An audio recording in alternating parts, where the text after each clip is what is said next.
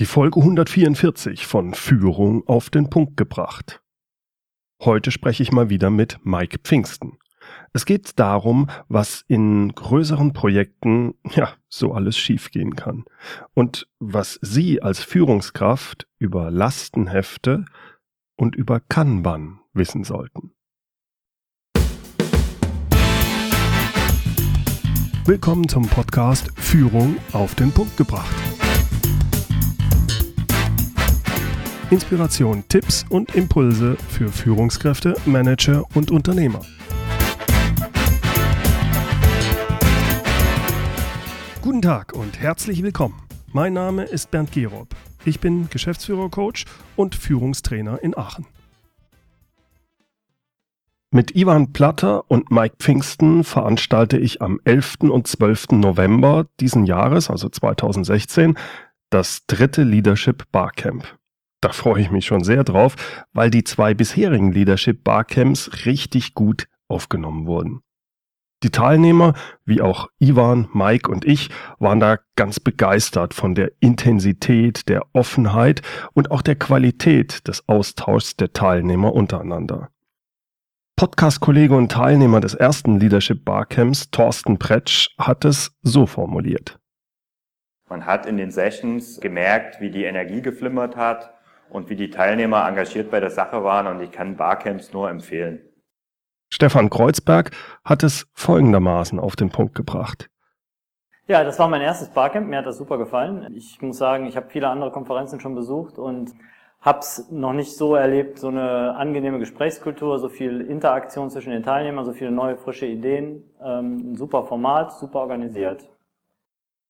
Wenn Sie jetzt am dritten Leadership Barcamp teilnehmen wollen im November, dann schauen Sie einfach mal vorbei unter www.leadership-barcamp.de. Zurzeit gibt es noch Frühbuchertickets. Schauen Sie deswegen direkt mal nach. Ich verspreche Ihnen, die Teilnahme lohnt sich. Wie schon angekündigt, heute habe ich wieder Mike Pfingsten zu Gast im Podcast. Ich hatte ihn schon in Podcast Folge 82 und da haben wir uns über Troubleshooting bei größeren Projekten unterhalten. Heute geht es auch wieder um Projektmanagement und das für viele häufig, sagen wir mal, sehr leidige Thema Lastenhefte. Mike ist Speaker, Podcaster und Mentor rund um den Schwerpunkt Systems Engineering und Troubleshooting im Projektmanagement. Er hat über 13 Jahre Erfahrung als Systemingenieur und Troubleshooter, ganz besonders auch in der Automobilentwicklung, wo es ja um sehr große Projekte geht. Im Bereich Systems Engineering und Troubleshooting hat er sich zu einem Vordenker entwickelt. Äh, viele Unternehmen nutzen seine Betrachtungsweisen und seine Unterstützung, unter anderem die Firmen Zeiss, Fresenius, Medical Care, Hilti, Valeo, Daimler, T-Systems und auch viele mittelständische Technologieunternehmen. Ich unterhalte mich heute mit Mike über das Thema Lastenhefte. Was genau ist das eigentlich und worauf muss man da achten? Im letzten Leadership Barcamp ist Mike übrigens auch auf das Kanban-Konzept eingegangen. Wenn Ihnen der Begriff nicht so äh, geläufig ist, kein Problem, wir klären das gleich im Interview. Äh, Kanban kommt eigentlich aus der Produktion, aber man kann diese Methode oder dieses Konzept auch sehr effektiv bei Projekten einsetzen und auch, das ist besonders interessant, beim Selbstmanagement. Eine spannende Herangehensweise und vor allem wie immer, wenn ich mich mit Mike unterhalte oder mit Mike zu tun habe, es ist immer aus der Praxis für die Praxis. Deswegen also hier jetzt mein Interview mit Mike Pfingsten. Mike, warum laufen eigentlich so viele Projekte schief? Woran liegt es denn deiner Meinung nach, dass so ein Projekt häufig weder vom zeitlichen noch vom Budgetrahmen eingehalten wird? Ich vergleiche das immer mit einem schönen Bild, Bernd. Und zwar, ähm, im Grunde ist es ein bisschen so, ähm, ich erlebe das oder habe es auch vor allem als tra aktiver Troubleshooter immer häufig erlebt. Du hast die Situation, da wird ein Bagger bestellt, dann wird eine große Grube ausgehoben, dann werden irgendwie Tonnen von Ziegelsteine in diese Grube reingeschoben. Anschließend werden 20 Ingenieure drumherum gestellt und dann kriegen die den Auftrag, baut ein Haus. Und hinterher wundern sich alle, dass die Garage in der ersten Etage ist und der Schornstein so an der Seite rausguckt und so weiter. Und ähm, das ist häufig die Situation, wo wir in unserem professionellen Umfeld mit dieser Frage umgehen ähm, oder mit, mit Projekten umgehen. Und es wundert mich immer so sehr, wenn wir das Ganze privat machen, sprich, wir würden jetzt 500.000 Euro in unser neues Häuschen anlegen, da wird keiner auf die Idee kommen, so, so vorzugehen, mhm. sondern da wäre uns völlig klar, wir gehen erst zum Fachmann, in dem Fall ein Architekt, der klärt mit uns die Anforderungen, der klärt mit uns die Wünsche, der dokumentiert das und packt das in einen Bauantrag. Und in diesem der Teil, ein Teil dieses Bauantrags sind eben die Lasten, also das, was wir als Ingenieure im Systemkontext eben Lastenheft nennen. Hm. Ja, okay, das verstehe ich. Aber äh, das heißt, es geht um ein Lastenheft. Ähm, jetzt gibt's häufig den Punkt, dass äh, gesagt wird, ja, es gibt auch noch ein Pflichtenheft. Vielleicht kannst du mal da ein bisschen hm. den Unterschied zwischen beidem sagen. Hm. Also wir müssen unterscheiden äh, zwischen einem Lastenheft und einem Pflichtenheft Beides sind wichtige Dokumente, wenn es gerade im Projekten und im Projektmanagement darum geht, erfolgreich zu sein. Beide haben aber einen unterschiedlichen Ziel und Zweck. Das Lastenheft ist im Grunde die Dokumentation der Wünsche und der Anforderungen der Kunden oder Schrägstrich Auftraggeber, die sagen, was sie gerne hätten was, was gerne das wäre, was am Ende so rauskommen sollte. Welches Problem sollte gelöst werden mit dem, was da geschaffen wird. Hm. Das heißt, typischerweise gibt es zwei verschiedene Szenarien, was Lasten angeht und Lastenhefte. Entweder bist du halt ein Zulieferer, Maschinenbau, ja, hast einen Hersteller, deinen Kunden, der sollte dir ein Lastenheft geben, wo er sagt, ich hätte gerne ne, so groß, so breit, so schwer diese Farbe und whatever. Ähm, das ist so die eine typische B2B-Situation. Es gibt noch eine zweite und da äh, begleite ich viele Kunden, gerade so, so Firmen wie Hilti und Zeiss, die haben die Situation, die haben keinen Kunden. Ja, das ist nicht irgendein Bauarbeiter, äh, einer Baustelle und schreibt dem Hilti jetzt ein Lastenheft für den nächsten Akkuschrauber. Mhm. Ja, das heißt, die haben in der Regel ein Marketing, ein Produktmanagement, was versucht, bestmöglich diesen Kunden abzubilden und seine Wünsche zu verstehen. Ja, das heißt, das Lastenheft ist ein Dokument, ein Artefakt, eine Spezifikation, die auf der Seite des Kunden liegt, wo auch, der, wo auch die, die Verantwortung für liegt und quasi wie beim Hausbau, äh, eingangs in dem Beispiel, dokumentiert, was es dir wünscht. Das heißt noch lange nicht, dass du alles kriegst. Ja? Mhm. Das ist nämlich der wichtige Teil. Und jetzt kommen wir zum Pflichtenheft. Ein Pflichtenheft ist die Antwort des Projektes auf die Lasten. Also, das heißt, mhm. ich kriege ein Lastenheft in der Hoffnung, dass es mit Sinn und Verstand gemacht worden ist. Auch das ist eine Kunst für sich. Habe ich die Situation, dass ich eben sage, okay, das mache ich. Okay, das mache ich, mache ich aber ein bisschen anders und das und das und das lehne ich ab. Ja, das ist das absolute Recht, was ein Projekt hat, ja, auf so ein Lastenheft zu reagieren und antwortet mit einem Pflichtenheft. Wir sind sogar in Deutschland an einem Punkt, dass wir das Ganze natürlich auch standardisiert haben. Es gibt dazu entsprechende DIN-Norm, die halt ganz klar definitiv definieren, ähm, was ist ein Lastenheft, was ist ein Pflichtenheft. Und es gibt noch einen ganz, weit, ganz wichtigen, wesentlichen weiteren Aspekt, gerade wenn ich so im technischen Umfeld unterwegs bin, im Mittelstand, wir sind es gewohnt, mit Kunden ja Verträge zu machen. Was weiß mhm. ich, da ist ein großer Maschinenbaukonzern, der ich erfinde jetzt mal was, was weiß ich, Druckmaschinen baut mhm. und der braucht für seine Druckmaschine eine Teilkomponente, was an sich schon wieder ein komplexes System ist, was mit einem 40-Tonner irgendwo vom Werkshof gefahren wird. Ja, das heißt, in der Vorprojektphase sind diese beiden Firmen am Tisch, wo der Einkäufer und der Ver Vertriebler zusammensitzen und alles klären, Geld, Zeit und alle Sachen. Ja. ja, das ist der kaufmännische Teil. Wir haben aber noch einen technischen Teil und das sind eben diese Sachen Lasten und Pflichten. Also wirklich, was wünscht sich der Kunde und wie antwortet ein Projekt darauf? Und ähm, sie sind ein wesentlicher Bestandteil häufig auch von vertraglichen Zusammenarbeitsverhältnissen zwischen verschiedenen Unternehmen. Mhm. Das heißt, wenn ich richtig verstehe, auf dem Pflichtenheft basiert eigentlich dann nachher das, wo ich mich zu verpflichte als der Lieferant und sage, ich habe das Lastenheft gelesen, das ist, was ich dir anbieten kann. Genau, hm? genau. Okay. Das ist, ist so, das wird selten gemacht, ist aber der wichtige, genau. Das, das wäre für mich die Frage. Das wird selten gemacht, weil äh, hm. dein Buch heißt ja auch Lastenhefte. das heißt ja nicht Pflichtenhefte. Das heißt, im Rahmen eines Projektes bezieht man sich dann doch wieder auf das, auf die Lasten, auf das Lastenheft oder die Lastenhefte. Woran liegt das, dass das so häufig falsch läuft mit diesen Lastenheften? Also die, die Schwierigkeit an sich ist ja, die Lastenhefte liegen, wie ich eben sagte, in der Verantwortung des Kunden, Schrägstrich, derjenigen, der den Kunden abbildet oder Auftraggeber ist. Mhm.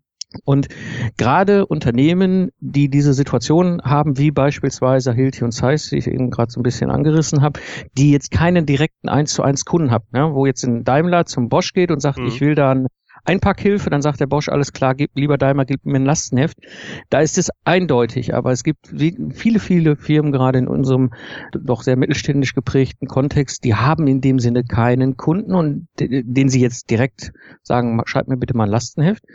Und dann ist es Aufgabe des Marketings, des Produktmanagements, so ein mhm. Lastenheft zu schreiben. Aber das sind Leute, die haben ganz andere Ausrichtungen, die haben weder Zeit noch Lust noch Laune, ein Lastenheft zu schreiben und dann kommen Projekte einfach in Schwierigkeiten, weil sie brauchen eigentlich ein Lastenheft, um sauber zu definieren, was sie hinter umsetzen sollen. Also wenn ich dich richtig verstehe, sind das ja eigentlich fast alle internen Projekte auch in normalen Firmen, mittelständisch oder größere Firmen, wo äh, gesagt hat, ja, wir brauchen da dies oder jenes und äh, das muss jetzt von der und der Abteilung umgesetzt werden. Da müsste basieren auf dem Lastenheft. Da hat man nicht Lastenpflichtenhefte, sondern nur das Lastenheft. Genau, jetzt, jetzt kommen wir gerade in diesen Konstellationen an einen sehr smarten Punkt. Und zwar, wie ich schon sagte, die Leute, die eigentlich die Verantwortung für das Lastenheft tragen, haben weder die Lust, noch die Zeit, noch die Ahnung, sowas zu schreiben. Mhm. Alle Beteiligten in diesem Spiel wissen, ja, eigentlich wäre es schon schön, aber ich glaube, Lastenheft ist das am wenigsten erotischste, was du dir vorstellen kannst in so einem Projekt. Ja? ja. So, äh, keiner hat Bock darauf, ja, aber alle wissen, sie brauchen's. Ja? Und im Grunde mit dem Buch habe ich jetzt einfach mal mein Vorgehen beschrieben, wie ich Lastenheft erstellt habe als Troubleshooter, weil das ist ein wesentlicher Teil, äh, wenn ich in so ein Projekt hereingesprungen bin, wir hatten das ja in der äh, vorherigen Episode, wo ich mhm. mal hier bei dir im Gespräch war, brauchte ich am aller Anfang irgendwie eine verlässliche Basis, um darauf basierend die Strategie aufzubauen und durchzubringen, wie wir in sechs Monaten eben erfolgreich wieder mit dem Projekt auf dem Gleis sind. Und diese, dieses Handwerkszeug, ein Lastenheft zu schreiben, ist jetzt nicht kompliziert. Ich muss es im Grunde wie ein Kochrezept wissen und kann auf dieser Basis halt vorgehen. Und jetzt kommt der Bogen zu dem Punkt, zum Beispiel interne Projekte. Ich empfehle da häufig zu sagen, weißt du was, liebes Marketing, liebes Produktmanagement, wir wissen ja, ihr habt da keine Lust, keine Zeit, keine Ahnung. Und ähm, wir brauchen eigentlich als Projekt sowas. Ja, warum denn nicht hingehen und mit Sinn und Verstand als Serviceleistung des Projektes ja, der Entwicklungsabteilung, wer auch, oder IT-Abteilung, wer auch immer jetzt das Projekt dann hinter umsetzt, mhm. für das Marketing, für den Auftraggeber, fürs Produktmanagement zu sagen, wir schreiben dir das Lastenheft. Die Verantwortung bleibt bitte schon immer noch bei dir, aber wir wissen, wie man solche Dokumente schreibt, ja, und dann machen wir das für dich. Hat den großen Vorteil, du hast als Projekt von vornherein die Hand drauf, mhm. dass da nicht der totale Quatsch drin steht, kannst es schon mal so schreiben, da gibt's ein bisschen mehr als nur einfach zwei, drei Sätze, ja, da gibt's ein bisschen Spielregeln, wie man sowas macht, Requirements Engineering, ich will da gar nicht zu tief eintauchen, aber dann kann ich von vornherein die Hand drauf halten und das auch nach allen Regeln der Kunst ein Lastenheft sauber mit Sinn und Verstand entsteht. Jetzt weder da so eine Zwei-Seiten-Geschichte, wo keiner was mit anfangen kann, noch so ein ne, Palettending, ja, wo man drei äh, bis sechs Monate mit zugange ist, überhaupt mal sich durchzulesen und am Ende ist ja vielleicht nur ein Drittel davon relevant. Und das führt dazu, dass ich dann als Projekt das Ding hin, herziehen kann und sagen kann, okay, ich nehme den allergrößten, übernehme den allergrößten Teil in mein Pflichtenheft. Ist es ja eh schon sauber für mich okay gewesen. Und den Rest lehne ich dann vielleicht ab oder sage, das machen wir vielleicht später. Was würdest du denn sagen, ist so, sagen wir so, die Hauptpunkte, wenn man so ein Lastenheft erstellt? Was sind so die Sachen, wo man am meisten drauf achten musste? Wo, wo du auch am meisten siehst, da wird am meisten Mist gebaut, wenn so ein Lastenheft erstellt wird. Also ich sag mal, der erste und wesentlichste und wichtigste Punkt überhaupt ist sich klar zu machen, für wen wird denn das System entwickelt? Mhm. Ja, für wen, wer ist denn der Benutzer des Ergebnisses, was überbleibt, wenn das Projekt abgeschlossen ist? Mhm. Ja, also ist jetzt völlig egal, ob du sagst, ich baue jetzt irgendwie was, was ich so ein Teilsystem für eine Druckmaschine für unseren Kunden oder das ist ein internes IT-Verbesserungsprojekt. Projekte sind ja zeitlich begrenzte Tätigkeiten. Ja, das ist ein mhm. klares Start, klares Ende und wenn dann quasi das Projekt abgeschlossen ist, bleibt ja, ist das Ziel ja, dass ein Ergebnis da ist, egal ob es jetzt in Stahl ist oder ob es jetzt irgendwie organisatorisch oder, oder, oder IT-strukturell ist oder whatever. Mhm. Ähm, es hat ja einen Zweck. Ja, das bedeutet, es gibt einen Benutzer dieses Ergebnisses, ja, und es gibt jemand, und dieses, dieses, was auch immer das Ergebnis ist, ich nenne es jetzt mal das System, erfüllt einen Zweck für den Benutzer, weil sonst bräuchten wir es ja nicht. Mhm. Und das ist wichtig, sich klar zu machen. Ein konkretes Beispiel, jetzt mal aus der Automobilbranche. Da gibt es einen Zulieferer, der eine Einparkhilfe als System anbietet und es gibt einen Hersteller, der die einbaut. Ja? Mhm. Und in dieser Konstellation ist es natürlich für den Zulieferer eigentlich so, der Kunde ist dann der Daimler, VW, BMW, wer auch immer. Ja? Mhm. Das ist aber, die sind aber nicht der Benutzer. Mhm. Der Benutzer dieser Einparkhilfe ist meine Mutter, die mit 70 plus in Dortmund in der Tiefgarage rumrangiert und sich sicherer fühlt, damit, dass jetzt so ein System ihr hilft, jetzt nicht irgendwie anzuecken mit dem Auto. Ja. ja und dann kommen wir nämlich an den nächsten Punkt, dann klären wir die, das Nutzenversprechen von diesem System und damit können wir viel, viel einfacher entscheiden, was in ein Lastenheft reingehört und was nicht. Sonst wird oft aus Angst alles reingeschrieben. Hm, hm. Ja, okay. Jetzt hast du ja viel Erfahrung mit größeren Projekten, gerade die so aus dem Ruder gelaufen sind. Wir hatten das ja auch schon in der Podcast-Folge 82 besprochen. Wenn so ein Projekt droht, so richtig aus dem Ruder zu laufen, was empfiehlst du den Verantwortlichen dann zu tun? Also das, das allererste und Wichtige ist, sich, glaube ich, wirklich bewusst zu machen, wie steht es denn um mein Projekt? Ja, oder ich sag mal, bin ich schon im Troubleshooting oder nicht? Projekte haben Sicherheit auch mal intensive Phasen, ja, wo es auch mal hoch hergeht, hm. ähm, aber es sind auch Phasen, wo es auch mal alles relativ smart läuft. Es gibt aber durchaus Indikatoren, nenne ich es ganz bewusst, die so ein bisschen wie so ein Fieberthermometer sagen, okay, es könnte sein, dass dieses Projekt gekippt ist und es ist wichtig, sich das bewusst zu machen. Ich nenne das die 50-Prozent-Regel. Es ist einfach eine Daumenregel, ne? Dicke mhm. Daumenregel. Ja, also ne, mein, mein, mein Budget ist um die Hälfte gekürzt worden, meine Mannschaft ist um die Hälfte gekürzt worden oder die Anforderungen sind verdoppelt worden. Das sind immer so die drei Indikatoren, ja. die für mich klar machen, da läuft was komplett schief. Und ich glaube, dieses sich bewusst zu machen, ist der allererste Schritt. Und dann eben als zweiten Schritt zu gucken, ist mir klar, was meine Lasten sind, was am Ende rauskommen soll, was davon können wir überhaupt noch umsetzen und eine klare Strategie aufbauen. Mhm, mhm. Wenn es wirklich so hart auf hart geht, wann ist es da sinnvoll, sich von außen Hilfe zu nehmen? es gibt mehrere verschiedene Rollen, die in diesem Kontext Unterstützung bieten können. Das eine ist natürlich das, was ich selber früher operativ auch gemacht habe, ist der Troubleshooter. Das heißt, ich gehe als externe Führungskraft, Managementfunktionen, Projektmanagementfunktion in diese Projekte rein und ziehe diesen Karren gemeinsam mit dem Team aus dem Dreck, weil neben den rein fachlich, sachlich, methodischen Sachen kommt ja natürlich auch noch viel Führung und, und mhm. Soft-Skill-Themen dazu. Ja, und diese Leute, die aktiv Troubleshooting über Jahre machen, haben da eben halt das ganze Handwerkszeug, um das umzusetzen. Es gibt einen zweiten Punkt, warum das durchaus Sinn macht, solche, solche operativen externen dazuzuholen, Spezialisten, ähm, die stecken nicht in dem politischen Machtkampf drin. Mhm. Ja, mir als mir als Projektleiter war das ziemlich egal, was für Machtkämpfe gelaufen sind. Also ich habe eine Situation mal gehabt, erinnere ich mich noch sehr, sehr lebhaft dran, bei einem großen Automobilhersteller. Äh, wir hatten ein Statusmeeting, da war ein Hauptabteilungsleiter, der ist aber sowas von unter der Gürtellinie mit allen Leuten da umgesprungen. Den habe ich mir in der Mittagspause auf dem Flur an die Seite gezogen und habe gesagt, Herr Dr. Müller-Meyer-Schmitz, sorry, ich, ich sage jetzt mal so radikal, rette Ihnen hier Ihren Arsch, dass Sie Ihre Karriere machen können. Wenn dieses Projekt läuft, geht's gut. Wenn Sie das Projekt scheitert, dann haben Sie ein Problem mit Ihrer Karriere. Bitte schön, ich erwarte, dass Sie mich mit Respekt behandeln hm. und klar mit mir kommunizieren. Und seitdem war der echt freundlich zu mir. ähm, ja. ja. das kann ich mir leisten. Das, das kann ich mir als Außenstehender machen. Ja. ja. Weil ich im, im Zweifel hätte gesagt, weißt du was, ist nicht meine Karriere, die da baden geht. Ich hm. muss ja dein Projekt nicht retten.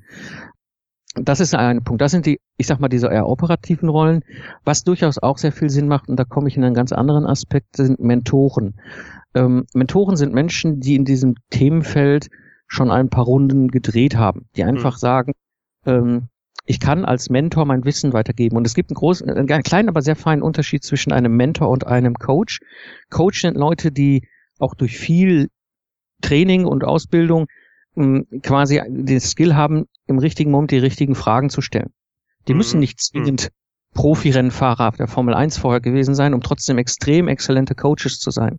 Das ist beim Mentor was anderes. Ein Mentor war vielleicht mal früher Top Formel 1 Fahrer und gibt dieses Wissen eben weiter und gibt Tipps und sagt, okay, in der Situation würde ich es jetzt so und so und so machen. Ähm, und diese Mentorenrolle ist unglaublich wichtig und unglaublich wertvoll, weil dadurch sparen sich die Projekte und damit hinten raus natürlich die Unternehmen viele, viele blutige Nasen, die sie auf dem Weg sonst sich einholen. Ähm, und das ist im Grunde sind Mentoren, man könnte es jetzt sehr flapsig sagen, sowas ähnliches wie ein Versicherungsschein. Ja, dass ja. ich irgendwie Zeit und Geld spare und nicht alle Fehler selber mache. Ja, okay, verstehe ich. Ich habe noch ein anderes Thema, was ich, was aber in dieses Projektgeschäft sehr gut reinpasst, äh, was ich gerne mit dir kurz besprechen möchte. Und zwar mhm. im letzten Leadership Barcamp hast du das Kanban-Konzept erläutert. Das kommt ja, mhm. wenn ich das richtig verstehe, eigentlich aus der Produktion. Aber du verwendest es auch in Projekten und zwar recht erfolgreich, mhm. gerade bei so Abwicklung und äh, Visualisierung von großen Projekten. Aber du hast es da den einzelnen, äh, einzelnen Leuten auch gezeigt für Selbstmanagement. Mhm. Einfach Selbstmanagement bei Führungskräften. Und da würde ich mhm. gerne, dass du ein bisschen was zu sagst. Was mhm. steckt genau hinter Kanban? Was sind die Prinzipien und wie kann ja, ich es als Führungskraft bei meinem Selbstmanagement auch einsetzen oder halt bei Projekten? Mhm. Also der Erfinder des Kanbans ist der Toyota, also der alte Toyota-Unternehmer, der Ende der 1940er, ich glaube 1947 rum, Kanban als Produktionsmethode in seiner Fertigung hat mhm. eingebauen lassen. Äh, basiert auf dem Engpassprinzip. Ja, das heißt, ich erkenne über diese Methode halt Engpässe und kann diese Engpässe entsprechend bearbeiten und dadurch in Summe wesentlich höhere Qualität und wesentlich weniger, ja, ich sag mal, äh, Slack-Zeit, also beziehungsweise die, ähm, ich habe mehr Durchsatz. So. Mhm, mhm, das ist im Grunde eine ganz alte Geschichte. Fertigungsingenieure nicken jetzt wahrscheinlich alle mit dem Kopf und sagen, ja, haben wir im Studium gehabt, ist auch jetzt nichts Neues.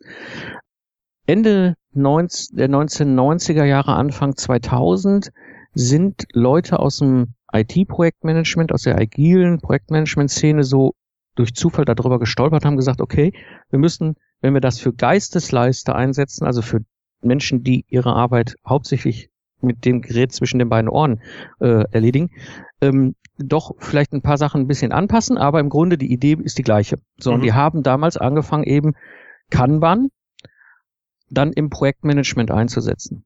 Und dieses diese Vorgehensweise habe ich selber übernommen dann in meine Projekte 2010, mhm. weil ich die Situation hatte, dass ich damals noch als aktiver Troubleshooter viel unterwegs war. Meine Auftraggeber immer die Situation hatten, da ist ein teuer bezahlter Kerl, äh, der ist aber nie an dem Arbeitsplatz, wenn ich meine Frage habe. und ich brauchte eine Visualisierung, dass eben was passiert im Projekt und konnte mit dieser Kanban-Methode, mit diesen Zettelchen, die dann wandern über dieses Board, äh, eben ihm sichtbar machen. Auch wenn ich nicht da war, konnte er sehen, da wandern Zetteln, also muss ja wohl was passieren. Mhm. Ähm, das war so im Prinzip der Ursprungsantrieb bei mir, dann natürlich gleichzeitig auch die Steuerung und dazu ähm, eben halt in so einer zwei Wochen Sprint-Geschichte immer gesagt, wer schiebt denn in den nächsten zwei Wochen welches Zettel bis wohin, welchen Zettelchen bis wohin. Und bin dann über ein Buch gestolpert, das nennt sich Personal Kanban. Das mhm. heißt, das sind dann wiederum Leute gewesen aus dieser Szene, die gesagt haben, hm, das ist ja eigentlich ganz cool für Projekte. Ich muss sagen, ich habe das auch bei meinen ganzen internationalen Projekten gemacht. Ich habe darüber äh, Teams in, in Ägypten, Teams in, in China, Teams in Indien, USA und so weiter gesteuert. Mache das heute noch mit meinen eigenen Unternehmungen, dass ich äh, verschiedene Kanban-Bots habe für verschiedene Projekte. Und ich habe damals dann dieses Buch gelesen und habe gesagt, das ist eigentlich eine verdammt pfiffige Idee, dass ich hingehe und dieses diese Grundidee, Visualisierung, Engpass, ja, eben so aufbaue, dass ich damit quasi meine eigene Arbeit organisiere. Mhm. Ja, und äh, es gibt so das geflügelte Wort Kanban ersetzt quasi ein, eine äh, To-Do-Liste. Mhm. Und zwar in einer Art und Weise, dass du nie wieder das Problem hast, dass du alle zwei Monate vor lauter Frust deine To-Do-Liste zerreißt, weil sie ist so lang geworden, hast keine Ahnung, wie der Status der einzelnen Punkte ist. Also schmeißt sie weg, machst eine neue Excel-Liste. Ne? Das hast du nicht mehr. Ich habe auch alles schon versucht, an von To-Do-Listen und allen möglichen Art und Weisen mit Outlook und so weiter meine Arbeitsaufgaben zu organisieren, dass ich rechtzeitig mich um meine Sachen kümmere. Heute mache ich das mit Personal Kanban und ähm, ja, dementsprechend habe ich äh, viel mehr Zufriedenheit, weil ich habe gleichzeitig auch die Möglichkeit, für mich zu visualisieren, die Sachen sind erledigt. Also eine mhm. Aufgabe ist ein Kärtchen, das wandert dann so drüber und das wandert in die letzte Spalte dann. Und ich kann am Ende des Monats hingehen und mir die Spalte dann angucken und hat plötzlich doch selbst das zufriedene Gefühl, okay, hast ja doch diesen Monat eine ganze Menge bewegt. Ja, super. Das Buch verweise ich in den Show Notes. Hast du noch einen Blogpost oder einen Podcast, wo du da mal drauf eingegangen bist? Also es gibt mehrere Episoden in unterschiedlichen Podcast-Formaten von mir. Das eine ist im Lifestyle Entrepreneur. Mhm. Da geht es dann mehr um das Thema Kanban im Projektmanagement. Mhm. Also da würde ich jetzt einfach sagen, gebe ich dir die Links rüber, kannst du in die Shownotes hier für die Hörer packen. Genau. Ja, also die, die jetzt sagen, haha, kann man interessant für Projektmanagement, wie funktioniert das? Da habe ich einige Episoden, da spreche ich auch in einer Episode mit einem absoluten Fachexperten zu dem Thema. Mhm, klasse. Genau. Und beim Lifestyle Entrepreneur ist eben eine Episode, wo ich halt zu diesem Personal Kanban was erzähle mhm. und wie ich das aufgebaut habe. Auch das pack, würde ich sagen, packen wir einfach in die Shownotes. Ja, machen. Genau. Super. Mike, ich bedanke mich recht herzlich bei dir. War wieder richtig spannend mit dir. Sehr gerne. Vielen Dank, Bernd. Danke. Soweit also mein Gespräch mit Mike Pfingsten. Wenn Sie mehr über Lastenhefte wissen wollen, sein Buch Erfolgreich Lastenhefte schreiben, eine Schritt-für-Schritt-Anleitung aus der Praxis eines Troubleshooters, das Buch gibt es jetzt bei Amazon, entweder als E-Book oder als Taschenbuch. In den Show Notes finden Sie den Link dazu. Das Buch ist dann besonders für Sie geeignet, wenn Sie auf eine der folgenden Fragen mit Ja antworten können. Erstens, Sie möchten Ihr Lastenheft verbessern, wissen aber nicht, wo Sie beginnen sollen. Zweitens, Sie haben in Ihrem Entwicklungsprojekt festgestellt, dass Ihr Lastenheft problematisch ist und Sie daran noch arbeiten müssen. Oder Sie haben versucht, Ihr Projekt ohne Lastenheft voranzubringen, allerdings ohne Erfolg. Genau für solche Situationen finden Sie in Mikes Buch eine hervorragende Schritt-für-Schritt-Anleitung und Herangehensweise. Sehr empfehlenswert. Demnächst kommt auch Mikes neuer Podcast raus zum Thema Troubleshooting in Projekten. Den Link zum Podcast gibt's dann auch in den Show Notes, sobald Mikes Podcast online ist. Die Show Notes, na das wissen Sie schon, wie immer unter www mehr-führen.de Schrägstrich Podcast 144. Zum Schluss noch das inspirierende Zitat. Es kommt heute von, ja, eigentlich weiß ich das gar nicht genau. Denn ich habe es auf der Seite der Uni Würzburg gelesen und gefunden. Da ging es um Humor und Zitate zum Thema Projektmanagement. Ich habe die Seite in den Show Notes verlinkt. Das Zitat lautet, Sag mir, wie ein Projekt beginnt, und ich sage dir, wie es endet. Diese These bestätigen die berühmten Worte des Baumeisters des Turms von Pisa zum Projektstart. Wird schon schiefgehen.